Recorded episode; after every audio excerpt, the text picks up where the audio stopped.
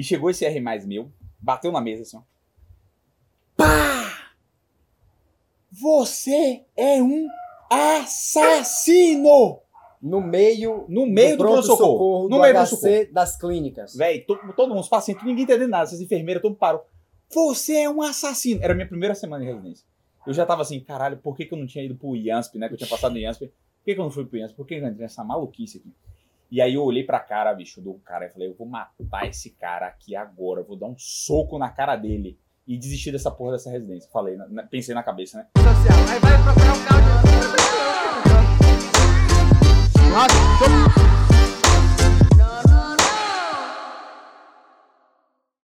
Fala galera, sejam bem-vindos a mais um episódio da quinta temporada do Sétimo Cast, o podcast que é baseado em vivência. E as fontes são as vozes da nossa cabeça. Hoje a gente vai falar sobre um tema que inédito aqui no Sétimo Ano. Acho que a gente não, nunca abriu isso nem na- nas caixinhas assim. Broncas que tomamos, né? E- Quais e- as lições que e- aprendemos? E, as lições que aprendemos nela. né? Todo mundo toma bronca, né? Todo mundo toma bronca. E eu, eu, eu tenho uma relação boa com bronca. Assim, na minha residência eu tomei muita bronca. E a- hoje em dia, depois da minha residência e, e antes da minha residência, a relação é totalmente diferente, diferente de quando eu tomo uma bronca e como eu reajo a ela. Ninguém gosta de uma bronca. Ninguém gosta. né? Bronca, Quando- assim, é- a gente não sabe se no Brasil inteiro é bronca, mas é reclamação, puxão de orelha. tomou um cacete ali na residência, uma reclamação, né? E geralmente vem de relações hierárquicas, né? É um chefe que briga com você, né? É um chefe que briga com você. E você pode ser um mimimi e se vitimizar toda vez que brigarem com você, ou você pode ver que provavelmente, no fundo das contas, tem alguma coisa que você fez de errado e aprendeu uma lição de Tirar lá. uma lição de Você cada quer ver bronca. um, um bom Isso sinal? eu acho que é um, um sinal de maturidade, é você tirar uma lição de cada bronca. E, e um bom sinal de quando algo é, é, merece ser refletido por você é quando aquela bronca de fato mexeu com você. Quando aquela bronca mexe com você de alguma forma, você fica indignado que seja, você fica decepcionado consigo mesmo, frustrado, ou até achando que não, isso é mentira, isso não é bem verdade assim e tal. Se isso mexeu com você, re- reflita sobre aquilo, porque algo foi lá no seu âmago e ele lhe tirou do seu lugar de conforto, né? É, Isso, a bronca, ela mexe muito com o ego, né? Ela mexe muito com, com o, o que você acha, com a sua imagem. Então, você tem que saber lidar muito bem com isso, porque você pode, além da. Porque assim, quando o cara já te deu a bronca, ele já tem aquela opinião formada de você. Você tem duas possibilidades. Ou ele vai continuar com aquela opinião, ou ele pode piorar ainda mais a forma que ele te enxerga, a depender de como você reage àquela bronca. Inclusive, Lucas, é, Lucas estava me falando esses dias de como ele seleciona as pessoas, como ele entrevista as pessoas, que ele aprendeu num podcast do Basaglia com o Thales. E a última pergunta, Lucas, é o que. Repetir, você sabe melhor falar que eu. É, é assim, o, o- quando alguém não gosta de você, Por que, Por que ela não gosta de gosta você? E o porquê que você faz essa pergunta? Por qual é o racional dela? o é objetivo, pra- faz parte da contratação, da entrevista para contratação. o É, objetivo, que pode ser uma entrevista de uma liga, pode ser uma entrevista de uma residência. o objetivo é saber se o cara tem autoconhecimento, né? Se ele, você não quer saber defeito, é diferente de defeito, né? De você, é saber se o cara se autoconhece. E aí eu vou contar uma história, teve um cara que eu entrevistei e ele tava indo muito bem na entrevista, só que chegou uma hora que eu fiz essa pergunta pra ele, ele falou assim: ah, eu não me importo com o que as pessoas pensam, né? Eu não tô nem aí, porque quando alguém não gosta de mim, eu não quero nem saber, porque não me importo com o que as pessoas pensam. Um red flag absurdo para quando você, numa posição de chefe dele, fosse fazer uma reclamação com ele. Ou Como dar um ele, como ele feedback, ganha- porque ninguém é perfeito, né? Você É. vai estar evoluindo ao longo do seu trabalho. Então, eu trouxe esse exemplo do Lucas porque é um red flag muito grande um cara que fala isso, né? Que ah, as pessoas não gostam de mim, o problema deve ser delas. Isso é um red flag absurdo. Provavelmente, se alguém reclamou com você, pode ser que seja um um, chefe maluco, alguém que tá lhe perseguindo. Isso acontece. Na minha residência tinha maluquice de chefe brigando com a gente? Tinha, existia isso. Só que se você terceirizar sempre a culpa do outro, velho, isso provavelmente você tá errado e provavelmente você nunca vai resolver o problema. Eu acho que E, e é melhor que você tenha culpa. É melhor que você tenha culpa. Sabe por quê? Porque se você tem culpa, você pode mudar. Se você não tem culpa, você não pode mudar E a tem outra e coisa. você vai continuar errando. Vai Não, continuar tem- errando. até assim, e aí eu, eu ia falar isso no final, mas eu acho que, como a gente foi nessa. Antes de falar das broncas, isso foi uma das coisas que eu aprendi com as broncas que eu tomei. é que não vale a pena você contra-argumentar uma É isso, bronca. isso que eu ia falar. Não, assim, isso eu aprendi com meu amigo Arthur. É, é o a mais, né? Isso. A mais. Assim, Cara, cala a boca não e reclama, aceita. Quando um cara te dá um feedback, assim, eu aprendi com ele, assim, cara, feedback não é pra ser contestado. É. Feedback é assim, chegou Danilo, É eu, acho que, eu acho que você foi grosso com, com sua mulher. Você não precisa me justificar, porque assim, a minha opinião sobre o que você fez, eu já tenho. Eu tô te dando feedback. Você tem duas opções. Ou você pega aquilo e toca foda-se, né? E segue sua vida, ou você reflete sobre aquilo. Agora, não tente. Qual é o grande erro? É o cara querer contra-argumentar com quem tá dando esse feedback e passar uma postura de arrogante e prepotente. Esse, esse é o pior R-. O pior R-, ele faz isso, né? O pior R-, ele, fala ele faz o seguinte: você briga com ele e ele fica tentando re- retrucar com você. Quer continuar brigando contra, você. Isso é péssimo. Isso aí não resolve o problema e, e- e- e- causa frustração. É um desrespeito à hierarquia também, né?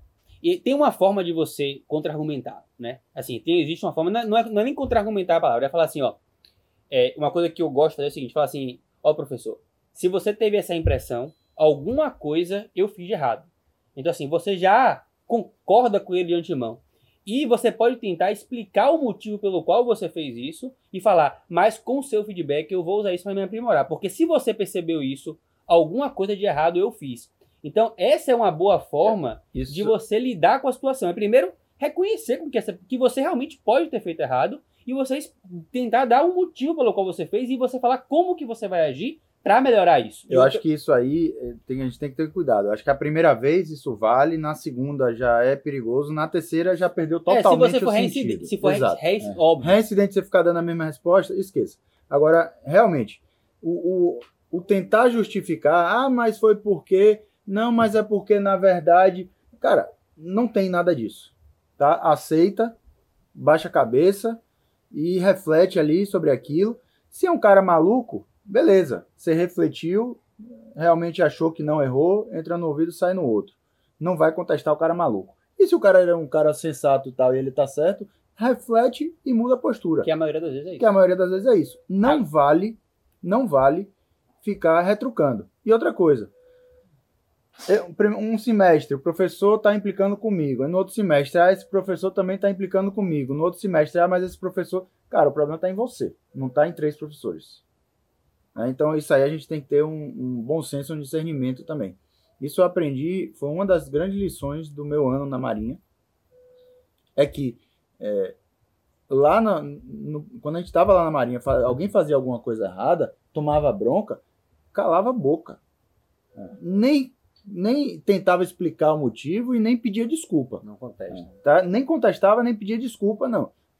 Sim, E senhor, coisa, e é- acabou. é, é bom um ambiente desse como a Marinha ou como a nossa residência de neurocirurgia também, porque as pessoas elas se paralisam muito com medo da bronca. Isso acontece também. A gente falou assim, o cara lhe deu uma bronca, você aprender com ela, você refletir sobre ela. Mas tem gente que deixa de fazer uma coisa ou não faz tal coisa, fica paralisado com medo de uma bronca. Cara, uma bronca, uma reclamação, cara, muito provavelmente não vai mudar nada na sua vida. E eu descobri isso na minha residência, que todo mundo fala assim, ah, Danilo, você vai fazer isso, mas Danilo, vamos reclamar com você. Eu, meu Deus do céu, nessa minha residência eu tomo vez? 50 reclamações por dia. Porque a gente vivia num estresse absurdo e, e no- sempre no limite. Então, tudo você recebia uma reclamação. Então, num dia meu normal, meu e Davi, a gente recebia 10 reclamações. Tá Era bom. ou da enfermeira, ou do preceptor. O preceptor ligava 10 vezes reclamando pra gente por dia. Eu falava, cara, ó, o que dá pra melhorar, eu melhoro. A outra entra por aqui, sai por aqui. Mas assim, eu vou tocar minha vida, entendeu? Não vou ficar me paralisando por causa das broncas, porque senão você. Isso, isso vale, isso vale também, né? A gente está falando de quando a gente recebe bronca, mas eventualmente vocês vão dar bronca, né? Num R-, num interno, um estudante mais novo, um calouro, alguma coisa. A gente sempre tem tá em uma posição tanto de liderado quanto de líder, né? Em todas as etapas da, da formação. E isso tem que ser levado em consideração também na hora de você dar bronca. Muito provavelmente a gente vai citar aqui daqui a pouco as broncas que marcaram Que cada tomamos, um, né? mas as que marcam são das pessoas que não ficam dando bronca por qualquer motivo qualquer ali que acaba banalizando Isso. a sua postura ali como líder. né? O cara que todo dia chega bufando e soltando os cachorros em todo mundo e reclamando o tempo inteiro, ele perde totalmente a credibilidade. Quando ele tiver certo numa bronca, ele não vai ter mais credibilidade Eu- porque vou- ele gastou aquilo. Eu vou, eu vou O uma cara que nunca dá bronca e te chama num canto e fala, bicho, você vacilou feio nessa aqui. Você baixa a cabeça e você vai passar uma semana pensando naquilo ali. É o pessoal que gosta de histórias da residência, né? Sempre o pessoal pergunta. Então, tem uma história da minha residência que eu, assim, primeira semana de residência, eu tô lá cansado e aí eu não chequei um sódio, né? Dei alta para um paciente. O é sódio-. O sódio dele do dia anterior era 135, eu dei alta e não chequei o sódio do dia, que era um sódio de 132. O cara recebeu alta e voltou dois dias depois convulsionando com um sódio de 137. Não, menos. Ou, de- um sódio de 117, perdão. Ele voltou com um sódio de 117. E convulsionando por- hipanatremia. O, o meu R+, provavelmente tomou uma bronca. Ele estava numa reunião da- do, do lado do grupo do trauma, tomou uma bronca. Rapaz, eram 6 horas da manhã. Eu estava no pronto-socorro. Tinha residente da geral aqui, tinha paciente no corredor aqui. E chegou esse R+, meu, bateu na mesa assim, ó. Pá! Você é um assassino!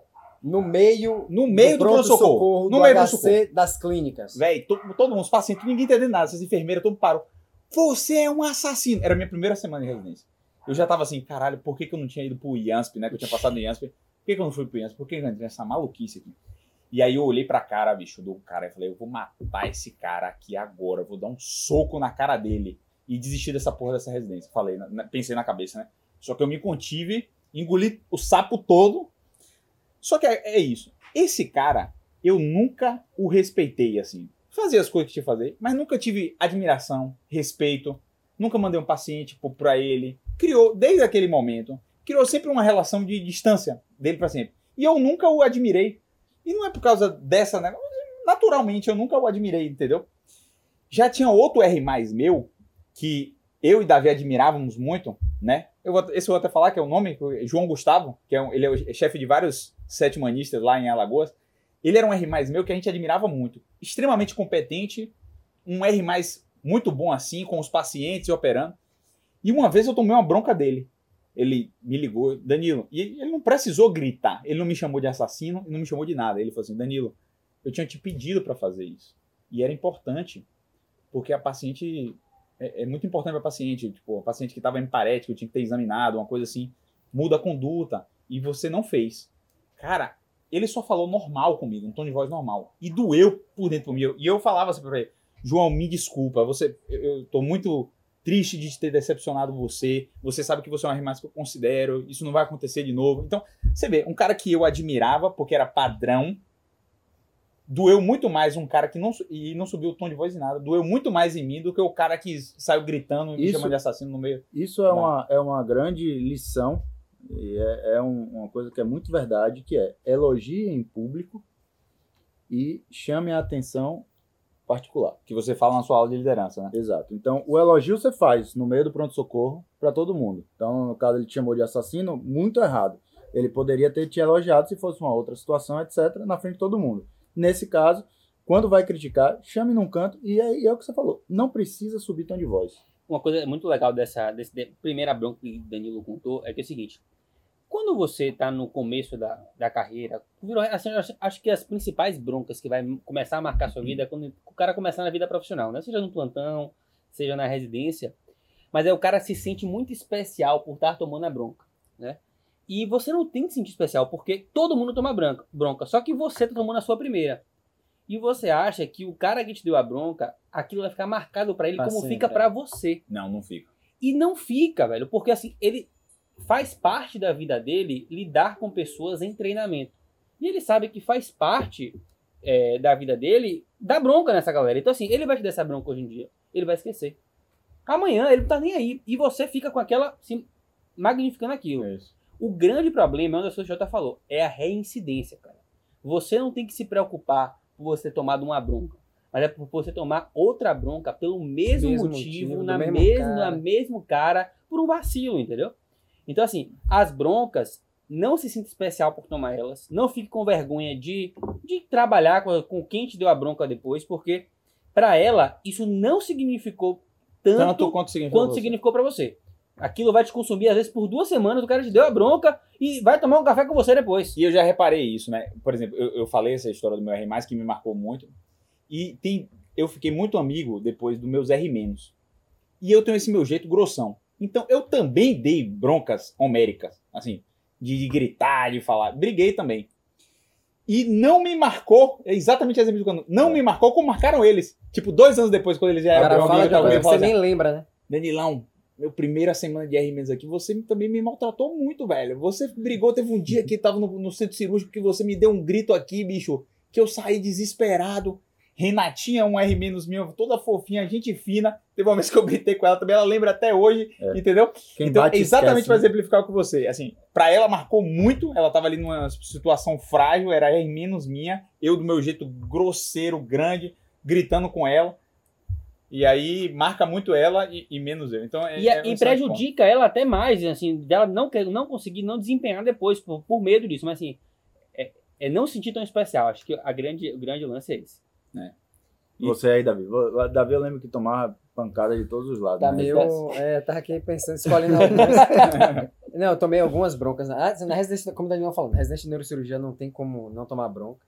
E tomei algumas também, algumas muito boas. E uma primeira, assim, que foi logo na primeira semana de residência também, que foi assim, uma virada de chave, né? Broncas que viraram a chave.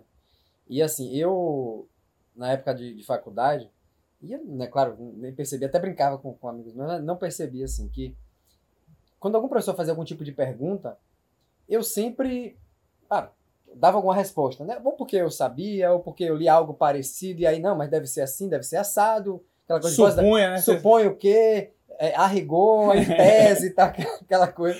E de respondia. lorota, não, tem de lorota. não ter resposta. Tem que responder alguma coisa. Toma aí sua resposta. O aluno bom tem a resposta, É. né? Uma, uma vez, inclusive, no, na aula do médico Minta, mas minta com segurança. é, uma aula do médico curso, um professor, não vou lembrar quem, obviamente, mas eu sentava no fundo, eu e um, e, e- e um amigo meu, Peu, que é anestesista hoje em dia em Salvador também, e a gente sentava no fundo, ficava ali conversando, mas estudando também e tal, e aí o professor perguntou, é, doença tal, não lembro qual, devia ser alguma coisa de reumato, né?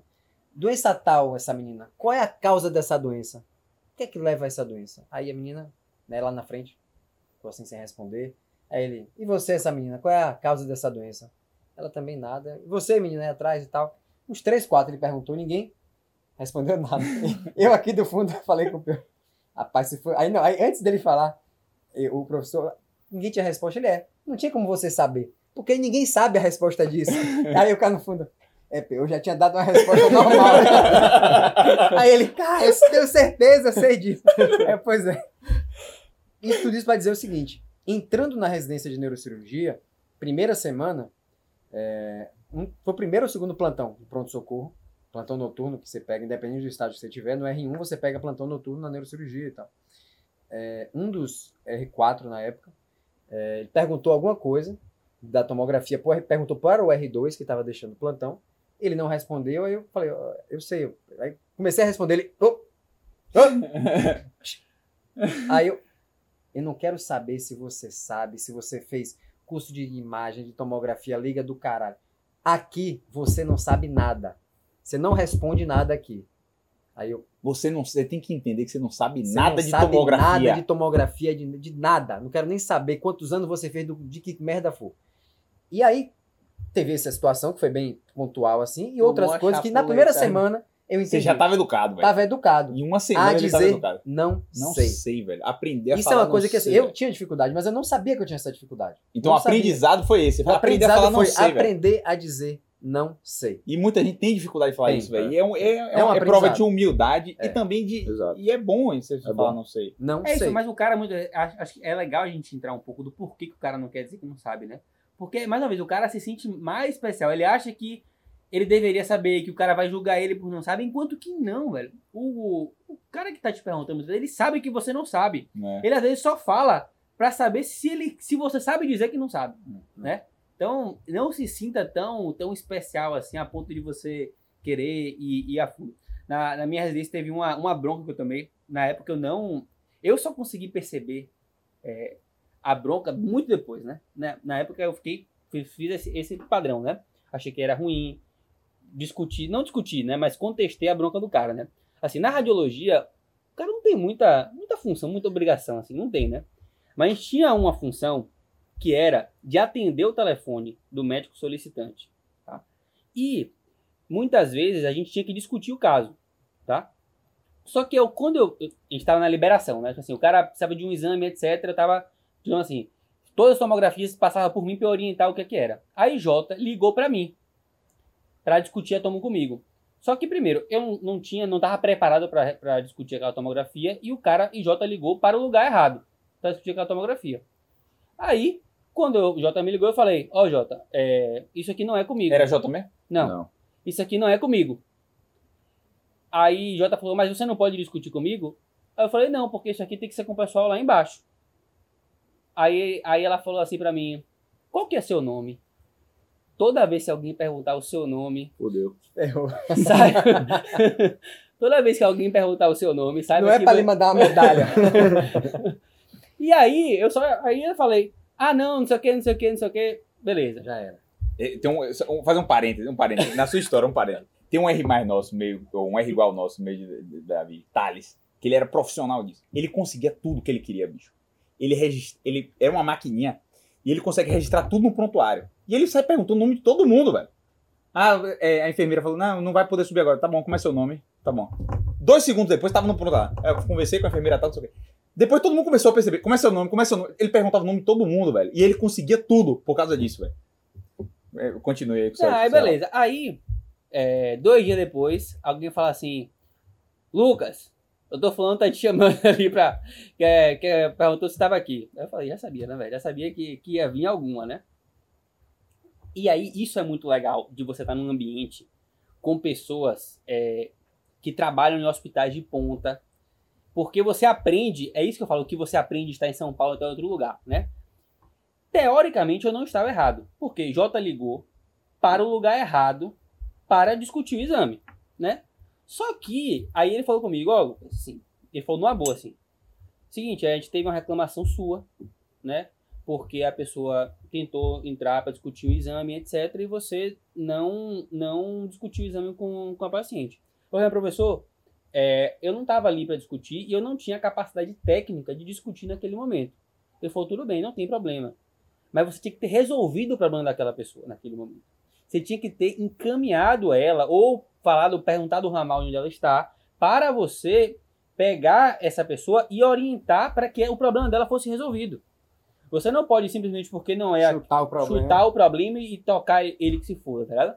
Naquele momento eu não tinha a maturidade que eu tinha hoje, né? Para mim falei não, entendeu? Então assim, eu tive a postura justamente que eu falei naquele começo, que era a postura do, do arrogantezinho, do prepotente, etc. E é justamente isso que os hospitais de ponta, que você é a forma que você vai se diferenciar, justamente com isso, né? Então, esse foi um aprendizado muito grande de que você não pode, não é porque aquele problema não é seu, que não é sua obrigação, que você não pode resolver esse problema. Que você não pode. E eu tenho certeza que a minha atitude com ele não foi o erro. Eu acho que me marcou, assim, com ele. A minha postura foi a minha postura depois, né? A forma que ele ficou me enxergando, não foi pela, pelo, pelo, por eu não ter conseguido resolver o problema naquele momento, mas foi pela forma que eu reagi ao feedback que eu recebi dele. Né? Que foi a postura de você retrucar, de você ir ali. E, e esse negócio de combativo. Retru... Eu até falei nisso, né? Sobre a, esse negócio de retrucar. A imagem que você causa ruim quando você retruca. E mesmo na minha residência, o cara. De, de, em pouco tempo, como o Davi aprendeu ali uma lição, em pouco tempo ele aprendia que ele não podia retrucar. Só que ainda tem umas pessoas que o sapo fica muito entalado na garganta. Eu e Davi tinha uma R mais nossa que era assim. Ela não respondia a bronca que ela estava tomando, mas ela conseguia fazer uma cara tão feia e uma linguagem corporal tão desafiadora quando estava tomando a bronca que o R mais ficava puto com ela, entendeu? Porque sabe que ela tava tipo assim, eu, tipo, você tá brigando com ela e ela tá assim, entendeu?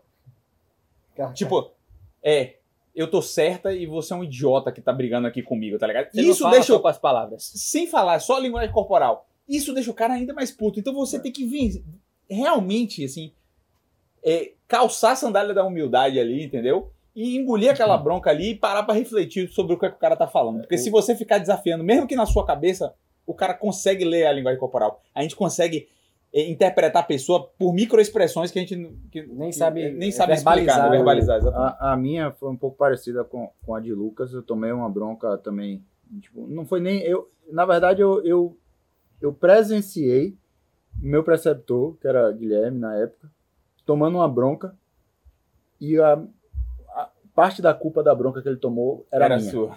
E aí depois, quando ele desligou o telefone, ele só falou pra mim, cara, vocês fizeram uma merda muito grande. Eu tomei a pior bronca que eu já tinha tom- já tomei em toda a minha vida agora aqui por telefone, que foi Grace que ligou pra ele pra dar bronca. E aí entra aquela parte que você falou. Eu comentei com ela agora no, no, no último congresso. congresso e tal, falei, citei dessa bronca e tal, não sei o E que, não gente deu lembrava. risada, ela não lembrava. Mas me marcou e eu tenho certeza que Guilherme Lembra lembra, também. A gente foi para um congresso de um brasileiro de cirurgia vascular em Recife. E aí é, éramos cinco R4, né? E três foram para o congresso. Ficaram dois só lá. E os R3 ficaram lá também. E Guilherme foi. E era, ele era um preceptor muito tranquilo. Assim, não era de, de gritar, de dar bronca, etc. Quando ele chamava atenção, todo mundo respeitava e seguia. E ele confiava na gente também. Já estava mais final do ano e tal, não sei o quê. Ele, ele falou, velho, ó, quem quer ir, vai e tal. Agora, assim, quem ficar vai carregar o piano. Viu? Não vou dizer quantos vão, quantos ficam. Vocês se Se organizem. organiza. Agora, o serviço não pode nem Diminuir, ser diminuir, prejudicado. nem é, vai funcionar normalmente. Quem ficar vai carregar o piano. Tá bom, tá bom, beleza. Aí a gente meio que se organizou, tal. Tinham dois que não queriam ir pro congresso, ficaram. E os três que foram, foram. A organização foi essa. Não, não teve, tipo, ó, tá- Sorteio, é, né? faz escala, você vai fazer assim, você vai fazer assado, você tal, não sei o quê.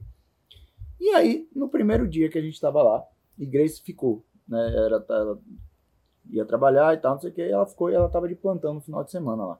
E aí teve uma cirurgia no INCO, teve outra no HC e tinha um terceiro, um caso para ver em algum outro lugar, etc. Era para os R4 terem se desdobrado e tal e feito isso. Só que eles tinham se dividido que um estava em casa fora e e outro o ficava- outro ficava lá e não, não conseguiram como. tocar tudo isso. Não teve como. Ela ligou para Guilherme. Ela deu uma bronca. Ele depois me falou só parte da bronca. Que falou: é, você viajou, tal, não organizou seus residentes, não sei o quê. Agora tô eu aqui é, no plantão, tendo que trabalhar, um residente em casa, não sei o quê. Você não organizou escala. nananana." Quando na verdade ele tinha confiado na gente e pedido pra gente Sim. organizar. Eu não sei, ele falou que foi a pior bronca e assim, entra na, na parte que ela nunca gritou, ela nunca, e ela, eu tenho certeza que ela não gritou no telefone, não, mas, Mas é doeu, uma pessoa que vocês respeitavam muito. respeitava muito. e doeu nele, né? E quando ele repassou para, me repassou, eu dividi o quarto com ele na- nesse congresso. Eu tava no quarto na hora que ele tava recebendo a bronca, ele Tomando só Você já sabia que ia baixava a pra você. cabeça. E você, o respingo E aí ele só, você. ele só tapava o telefone e falava assim, Quem, onde é que tá fulano e fulano? Os dois tinham ficado. Aí eu falei, velho, não sei, velho. Não sei. Eu não sabia mesmo, porque a gente não tinha organizado nada. E aí a bronca Ele foi... também, ele também tem uma lição pra tirar aí, né? Tem. Que como preceptor, ele teria que ter dado uma ordem clara, né? Exato. Ou então dois fica, conferido, fica, ou então ou conferido. E aí tem a lição para os dois que ficaram, que era isso. O problema sempre tem que ser resolvido, tá? E a lição para nós que fomos, os três R4 e para Guilherme, que é não adianta fugir do problema. Não é tipo, ah, eu vou, se vira aí vocês que ficam, entendeu? Porque parte quando você culpa é sua trabalha quando você- em equipe, é, tem que ter uma organização e tem que ter funções bem definidas. E quando um. Tudo bem, era um congresso, a gente apresentou trabalho e tal, mas é diversão. O congresso tem a parte social, tal, não sei o quê, é congresso em praia, etc. Tem a- todo mundo queria ir, gostou de ir, tem a parte da diversão. Então a gente estava também se divertindo. né? Mas tinha que ter deixado a coisa organizada. E aí eu acho que isso quando você vê uma outra pessoa que você admira tomando uma bronca por sua culpa, é, dói, você sente muito também. Né? Não só quando uma pessoa que você admira te dá bronca, mas quando você vê outra pessoa recebendo uma bronca por culpa sua, é, Quando, É quando, quando você vai pra vida real, vida real eu falo assim, vida pós-residência, vida é, na medicina. E aí quando você vai. Todo mundo quer trabalhar num hospital bom. né? Quando você vai pra um hospital bom, particular, vem uma lição, que é uma lição muito dura, é que assim, não importa quem tem razão. Existe uma coisa chamada saque. Né? que é o. E em São Paulo é muito, isso é muito forte. É. assim. E vai chegar nos lugares, quem não é de São Paulo, tá a gente, que é, é o saque, né? O que é o cliente. Então, assim, não importa, velho, se você fez tudo certo. Se você, se o seu atendimento gerar uma reclamação, o seu chefe ele não quer saber o motivo daquela reclamação. Ele vai querer saber o motivo, mas ele, se você ficar tomando saque em cima de saque, por mais certo que você esteja, isso Ah, vai eu, sobrar eu pra fiz você. como tá no livro, não É. importa, né? É. Eu fiz como tá no guideline. Eu fiz não. como eu aprendi na residência. contas, você quer a satisfação do cliente, você quer a satisfação do paciente. É, exatamente. Então você tem que. Isso aí é, é o que a gente prega. É Se soft você fez skills. isso, se você, por mais que você tenha feito o certo, você deixou o paciente insatisfeito. Faltou alguma habilidade Alguma de você faltou. mostrar para o paciente que aquilo era Comunicação, inteligência emocional, É. tudo isso é necessário nessa hora. E né? sabe o seguinte, assim, o seu chefe, ele sabe que vai acontecer assim. Assim, ele sabe que tem pacientes que são quando- Complicados. Quando você tá num, num, num- com uma classe AA trabalhando, ele sabe que tem gente problemática, né? E que vai vir reclamação. E ele vai levar em consideração, bom, uma reclamação desse cara aqui tá dentro do normal, não tem problema. Aí ele vai. Eu já tomei, já tomei um saque, né? Que eu fiz um transvaginal e a mulher reclamou porque ela sentiu dor no transvaginal, certo? Só que eu já trabalhava no lugar há anos, eu tinha feito, sei lá, 300 transvaginais. E o cara ligou pra mim e falou: Lucas, a gente teve um saque aqui de você, mas nunca aconteceu assim. Nesse exame, você lembra se aconteceu alguma coisa de diferente? Falei: Não, professor, assim, foi tudo. Eu normalmente chamei professor porque foi um cara que foi nosso chefe, etc. Foi tudo igual, etc, etc, etc. E aí eu falei assim: Mas se teve alguma coisa que a paciente não gostou, alguma coisa eu devo ter feito que eu não sei. Não se preocupe que nas próximas vezes eu vou me atentar para o paciente sair mais satisfeito. Era só o que o cara quer ouvir. É. Né? Ele só quer te dar o feedback, etc. Então, assim, você não tem que brigar e falar des- dessa forma, entendeu? Porque vai acontecer. Quando você lida com esse, com esse público, vai acontecer disso. E a gente tá aqui expondo isso para vocês, até fra- fragilidades nossas, que eu não, eu não, precisa- eu não precisava dizer isso. Mas, mas é para mostrar que isso acontece com todo mundo. Né? Isso vai acontecer com você em algum momento. É, uma outra, uma outra bronca que, assim, eu, preceptor, Danilo, Lucas, o chefe, existe a escala hierárquica, né? Então, muitas vezes você toma uma bronca por um erro que um subordinado seu fez.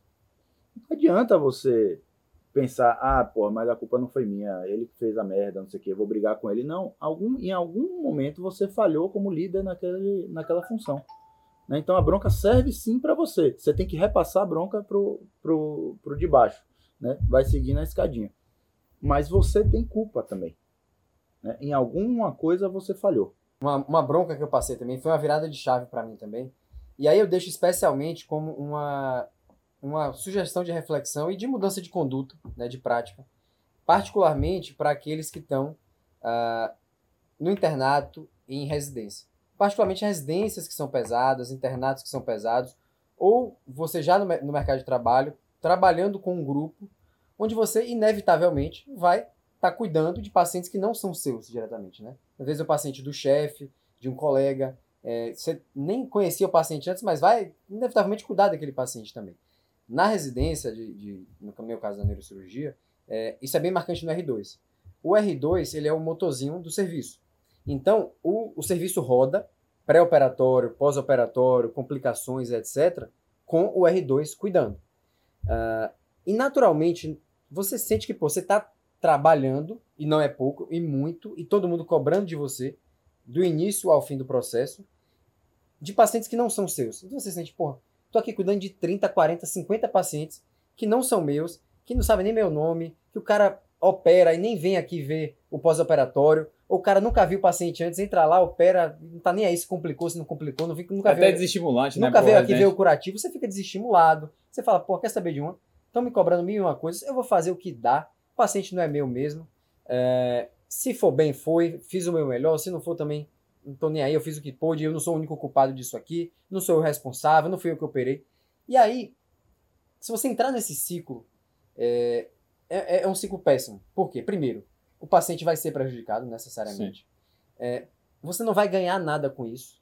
E aí, nesse ciclo, em um- um- nesse primeiro estágio pesado que eu passei na, na residência, um R+, eu não lembro quem, mas ele veio e falou, olha, Davi, eu sei que os pacientes aqui não são seus, etc e tal, falou um monte de coisa, mas você tem que cuidar deles como se fosse seu paciente. É, Não só porque isso vai ser o melhor para ele, mas porque você vai conseguir fazer melhor. Ele falou algumas outras coisas, mas a virada de chave foi justamente isso. Ainda que você esteja numa, num internato pesado, numa residência pesada, num grupo e tal, e você ache, se sinta injustiçado, desmotivado e tal, mas cuidar daquele paciente como se fosse seu, não é só uma coisa que você deve para o paciente, mas isso vai facilitar o seu trabalho. Porque de fato você vai se antecipar em coisas que o cara vai lhe cobrar, os problemas. Você vai se preocupar melhor. você trata aquele paciente, tenta fazer, claro que você não vai conseguir fazer perfeitamente numa situação de estresse, de sobrecarga, etc. Mas na hora que você muda a chave e enxerga aquele paciente não como paciente do outro que eu estou fazendo um favor ou estou fazendo um obrigado. Mas não, se fosse o meu paciente aqui, meu paciente está aqui em pós-operatório, o que, é que eu vou fazer? Eu vou olhar o curativo, eu vou checar o laboratório, eu vou perguntar se está com dor ou não está, eu vou precisar de um atestado, vou ter que fazer um atestado. Se eu começar a trabalhar como se fosse o meu paciente, vai tornar meu trabalho mais fácil. O cara vai reclamar menos, vai ter menos coisa para eu fazer no final do dia, porque eu já me antecipei. A complicação você vai ver antes de acontecer. Então, assim, aquela sobrecarga, tudo aquilo, você vai tirar essa, esse peso seu, porque ninguém vai fazer o seu trabalho nesse momento. Você não fazer alguma coisa, não acha que alguém vai fazer por você, porque não vai. Então, essa virada de chave eu acho que é importante. O cara que está no internato, mas particularmente você que está numa residência pesada, se sentindo injustiçado, desmotivado, passe a cuidar de cada paciente como se fosse o seu próprio. Particularmente você que está numa residência cirúrgica, não é você que vai operar, você só vê ali o pré, o pós e tal, às vezes o cara nem passa, mas cuide como se fosse seu paciente, você vai ver que vai ficar mais leve, mais tranquilo. O paciente vai começar a lhe dar valor. O próprio R+, ele vai começar a ver valor em você, vai lhe reconhecer e a relação vai ficar muito melhor. Isso para mim foi realmente uma, uma virada de chave ali na, na, na residência. É, nesse momento estava mais pesado, no início da R2 ali. É o seu cartão de visita, né? O que é o que o Danilo fala. O que você está fazendo ali, tanto de bom quanto de ruim, tá todo mundo vendo. E acredite, eles vão lembrar muito mais as coisas de ruim que você fizer do que as, as coisas boas. E é uma, acho que a grande lição desse, desse podcast é assim: eventualmente vai existir perseguição, tá? Mas é muito raro e muito difícil. Se você está se achando perseguido, primeiro pense que você é o culpado por aqui. Isso é uma boa, uma boa, uma boa, é, é, ressaltar, né? A gente não está aqui falando, é, é, fazendo apologia à, à humilhação, apologia a nem falar que você tem que aceitar calado, que você não pode Ao recorrer contrário. Você não É. pode, que você não possa recorrer a instâncias superiores e numa corém, numa coisa. Não é isso. A gente sabe que eventualmente tem esse Tem. tipo de situação. Mas, Mas isso não é a regra, é a exato. exceção. Inclusive, Você não quando- pode achar que é a regra, todo mundo lhe persegue. Se todo mundo está é lhe perseguindo, o problema está em você, cara. tá em você. Inclusive, quando você amadurece, você muda a forma até de ser o R+, né? Por exemplo, é- essas broncas que eu dei, isso é quando eu era R3, R4 com o R1, R2, né? Quando eu era R5, era muito difícil eu fazer isso. Eu tentava liderar justamente como aquele R+, meu que eu admirava, Pelo exemplo. pelo exemplo. Então, eu, eu era um R5 que eu chegava cedo, chegava muito cedo, passava visita no horário, eu fazia tudo padrão, eu tava no hospital o tempo todo. Minha mulher ficou louca comigo quando eu tava no R5, porque eu chegava na hora, junto com o R2 ali, tava todo dia na visita. Então eu tentava liderar pelo exemplo. E quando eu fui preceptor, é difícil às vezes que eu tive que subir meu tom. Entendeu? Sempre que eu tive que falar, o cara eu chamei na sala e conversei com ele. E eu percebia que eles me respeitavam muito. E era justamente porque, primeiro, eu tentava ser um cara padrão. E segundo, porque eu, eu liderava, tentava liderar pelo menos, né? Eu tentava liderar pelo exemplo. E não mais gritando como eu fiz no meu próprio R3, que eu assumo que foi um erro meu. Então é, é, uma, é péssima, um jeito de liderar péssimo esse, né? É um Tem jeito um, errado. tem um exemplo do seu R3, de, de exemplo errado de liderar. Eu me lembro, a gente estava num bar, num, num dia de semana, de noite. A gente estava lá bebendo e tal, não sei o que, já tarde da noite, todo mundo ia para a residência no dia seguinte. E tava um R2 seu, que sempre bebia com a gente. Né? Aí Ninguém sabe não. mas chegou um determinado momento da noite, já a gente mais pra lá do que pra cá, o R2 olha pra mim e fala assim: "Sabe o que é foda?